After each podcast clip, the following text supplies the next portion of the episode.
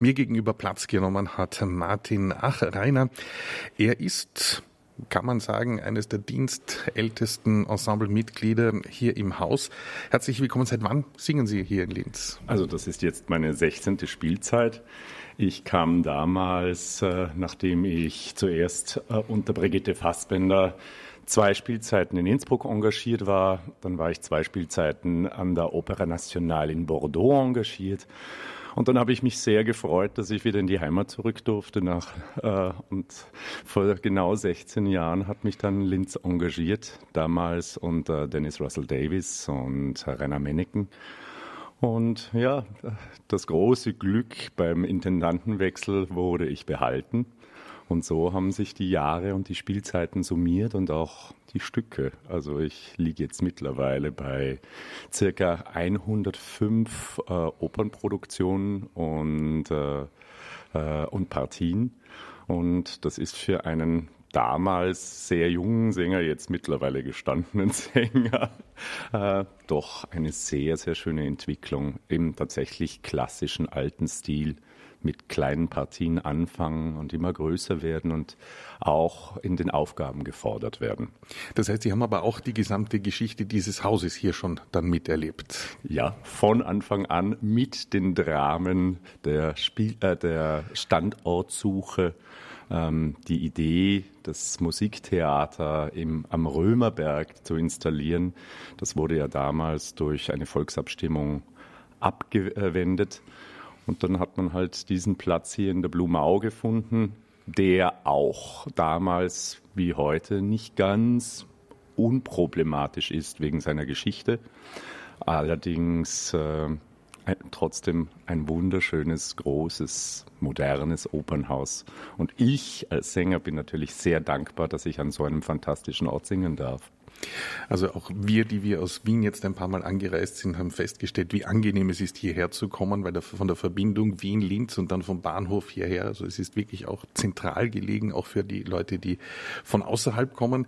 Dass das Haus hier modern ist, durften wir auch schon durch mehrere Führungen und letzten Endes durch dieses Studio hier kennenlernen. Jetzt haben Sie gesagt, Sie sind ähm, äh, die 16. Saison da und haben sich die Rollen erarbeitet im Laufe der Zeit. Blicken wir doch so ein bisschen zurück. Ähm, was waren denn so Highlights, Höhepunkte Ihrer bisherigen äh, Karriere hier? Also das Wunderbare ist, dass ich für mich war und ist Mozart immer der zentrale Komponist. Und ich durfte hier eigentlich alle wichtigen großen Partien meines Faches singen im Mozartfach. Und das war für meine stimmliche Entwicklung sehr, sehr hilfreich. Ähm, es kamen dann auch die größeren Partien, jetzt in letzter Zeit die Wagner-Partien. In der letzten Spielzeit durfte ich den Sixtus Beckmesser in den Meistersingern darstellen und singen. Ähm, und das ist natürlich immer eine Herausforderung. Ähm, da muss man sich langsam stimmlich hintasten. Und für so eine Partie braucht man dann schon anderthalb Jahre, bis sie in der Stimme sitzt. Äh, das gleiche mit Amfortas im Parsifal. Äh, da hat mir Corona einen Strich durch die Rechnung gemacht. Da hatte ich dann tatsächlich drei Jahre Zeit, diese Partie in die Stimme kommen zu lassen. Ähm, es hat sich dann aber auch gezeigt, dass äh, so eine lange Zeitperiode auch etwas mit der Stimme macht, wenn man immer wieder sukzessive daran arbeitet. Ähm, und deswegen, ähm, ja, das ist meine Entwicklung. Jetzt abgesehen von Corona, welche, welche Wagner-Rolle ist schwieriger zu singen, der Beckmesser oder der Amfortas? Das kann man schwer miteinander vergleichen, denn Amfortas braucht viel längere, intensivere Phrasen und Beckmesser ist viel höher und hat viel mehr Sprechgesang. Und Sprechgesang in dieser extremen Lage, gerade für den Bariton, ist die Herausforderung. Ähm, damit man auch textmäßig noch verständlich ist, weil Wagner hat das, äh, ich, ich denke, er hatte im Hinterkopf äh, die Farbe eines Tenors äh, und hat einen Bariton damit besetzt, damit es möglichst hässlich klingt. Jetzt äh, für alle diejenigen, die diese Meistersinger-Produktion nicht gesehen haben, äh, wie wurde denn der Beckmesser hier inszeniert? Also wie haben Sie, was für einen Beckmesser haben Sie gespielt?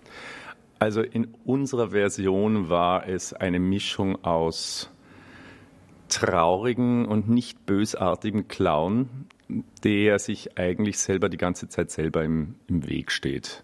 Ähm, unser Regisseur hat das als eine Art Popstar gerade auch beim Werbelied dargestellt und es kriegt, äh, hat dadurch eine irrsinnige Skurrilität bekommen.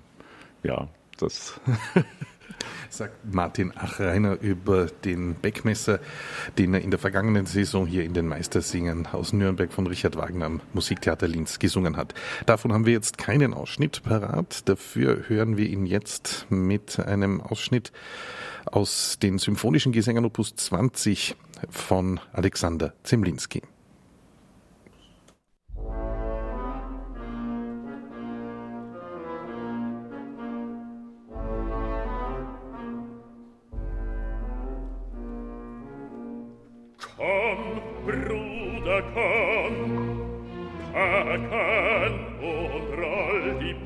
all rund und all.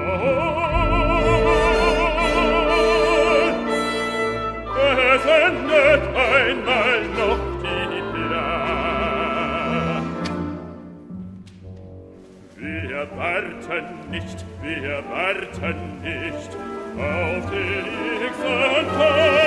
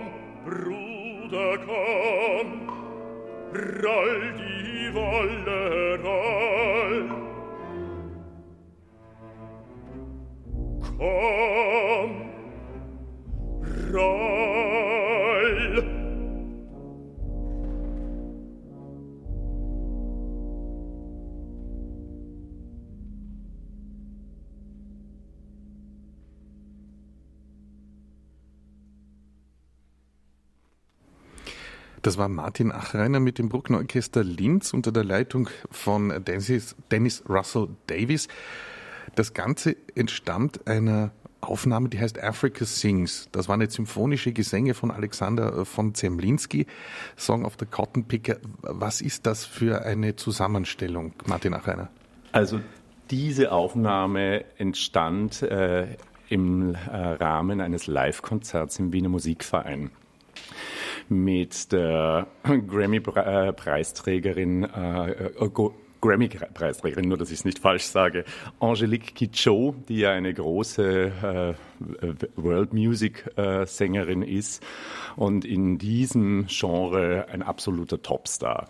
Und Philip Glass hat damals äh, für sie Lieder vertont mit Texten, die äh, aus ihrem ursprünglichen Stamm, aus dem sie kommt, in Benin äh, sta stammt, eine Schöpfungsgeschichte. Und da wurde ein gesamtes Konzertprogramm zusammengestellt, das alles den Titel, den Bezug zu Afrika hat.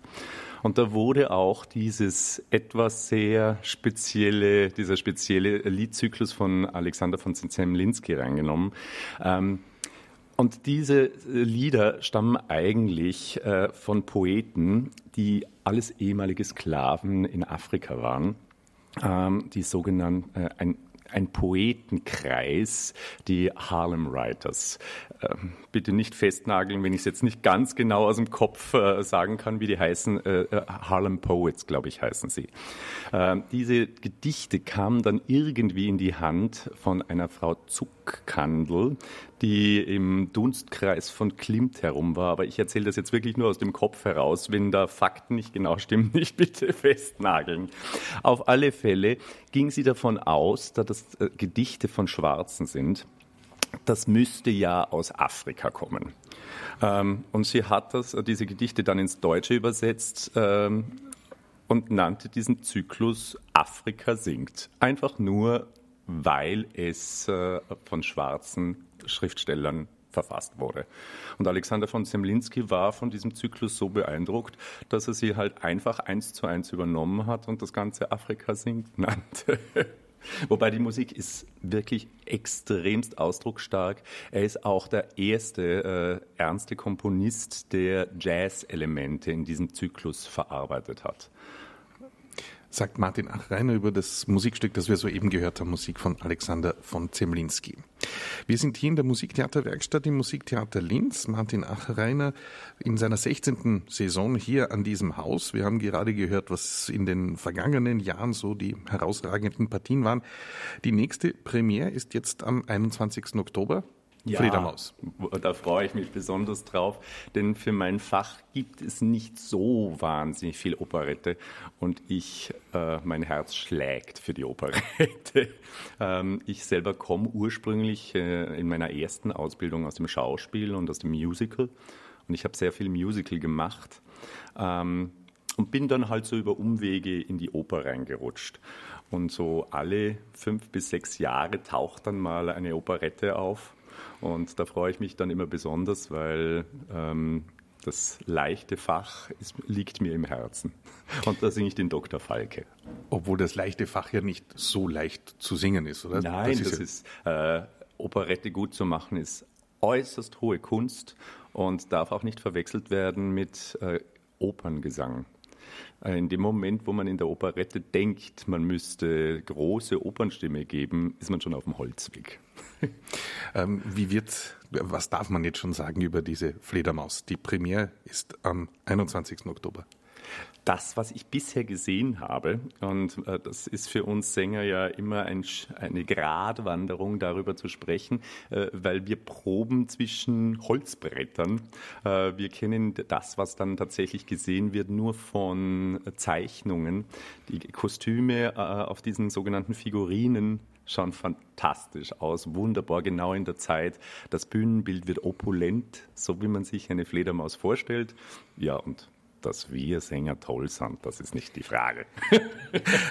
Sagt ganz stolz und selbstbewusst Martin Achreiner. Jetzt haben Sie gesagt, Sie kommen ursprünglich aus ähm, Operette und Musical. In diesem Haus hier ist das Musical so stark. Können Sie sich vorstellen, auch hier Musical zu singen? Einmal? Ich habe hier tatsächlich auch schon Musical gemacht. Äh, das ist die große Stärke äh, und damit kann sich Linz auch wirklich äh, brüsten, äh, dass wir neben dem Opernensemble und dem Schauspielensemble und dem Ballettensemble auch noch ein fantastisches Musicalensemble haben. Und äh, für mich ist es immer eine große Ehre, wenn ich eingeladen werde, da zu singen. Äh, ich durfte den Javert in Les Miserables machen und das ist eine wunderschöne Erinnerung. Oper, Operette, Musical haben wir schon gehabt. Den Leadsänger hören wir gleich mit der Winterreise. Stichwort Kirchenmusik. Ja, für mich eines meiner großen Steckenpferde. Ähm, ich habe immer Kirchenmusik gesungen, schon seit ich ein kleiner Bub war. Und äh, habe das auch nie losgelassen, denn die Kirchenmusik ist neben dem Lied für mich der Balsam für die Stimme. Wenn ich zu viel Oper singe, dann hat die Stimme manchmal die Tendenz, dass sie zu aufgerissen, zu spröde wird, vor allem wenn man an Beckmesser singt. Äh, und wenn man sich dann neben Schubert auch wieder der Kirchenmusik widmet, eine Heidenmesse oder eine Mozartmesse, das kittet die Stimme. Das macht sie wieder geschmeidig und weich. Und äh, ja, das ist für mich erstens ein äh, Seelen, äh, ein, äh, ein Herzenswunsch, Kirchenmusik zu singen. Und zweitens ist es auch Stimmtherapie. Jetzt haben Sie so klassische äh, Messen genannt von, von Mozart oder Haydn, die man, die man kennt und die die Sänger kennen. In Kürze singen Sie aber ein Werk, das man eher weniger kennt. Ja, aber wenn man sich reinsetzt und das hören wird, wird man sich denken, irgendwie kommt mir das bekannt vor. Ähm, Wir müssen jetzt noch auflösen, was es ist, bitte. es ist, äh, ich habe gerade einen Hänger, ich weiß jetzt leider Gottes den Vornamen nicht. Äh, äh, es ist Eibler. Eibler. Ähm, Josef Eibler. Josef Eibler, ja, genau. Vielen Dank an Martin Machainer, unseren technischen Leiter hier, der uns hier kirchenmusikalisch wieder unterstützt hat. Also Josef Eibler, sein Requiem. Genau, das werde ich äh, gemein unter der Leitung von Markus Landerer äh, im Stephansdom singen äh, am 2. November und als Konzert am 4. November mit äh, der Dommusik und dem Domchor von St. Stephan. Und äh, diese Musik ist wenn man genau hinhört, hört man sehr, sehr viel Mozart-Requiem. Und äh, es hat auch einen historischen Grund, nämlich Eibler war die erste Wahl der Witwe Mozart, um das Mozart-Requiem zu vollenden. Es ist es dann nicht geworden, es ist dann der Süßmeier äh, geworden, aber ähm, er wäre die erste Wahl gewesen. Gründe, warum er es dann äh, definitiv abgelehnt hat, ich glaube, das wird dann Markus Landerer selber mal erzählen. Und das macht er tatsächlich, und zwar am 30. Oktober im Robardorf Radioklassik. Stephansdom ist Domkapellmeister Markus Landerer zu Gast und wird über dieses Eibler Requiem sprechen. Und bei uns auf Radioklassik Stephansdom können Sie es dann im Rahmen der Liturgie am 2. November ab 18 Uhr live hören. Versprochen habe ich noch den Liedsänger Martin Achreiner aus der Winterreise von Franz Schubert, die letzte Hoffnung, begleitet am Klavier von Tommaso Lepore. Herzlichen Dank für den Besuch. Danke, dass Sie sich heute Zeit genommen haben. Ich danke.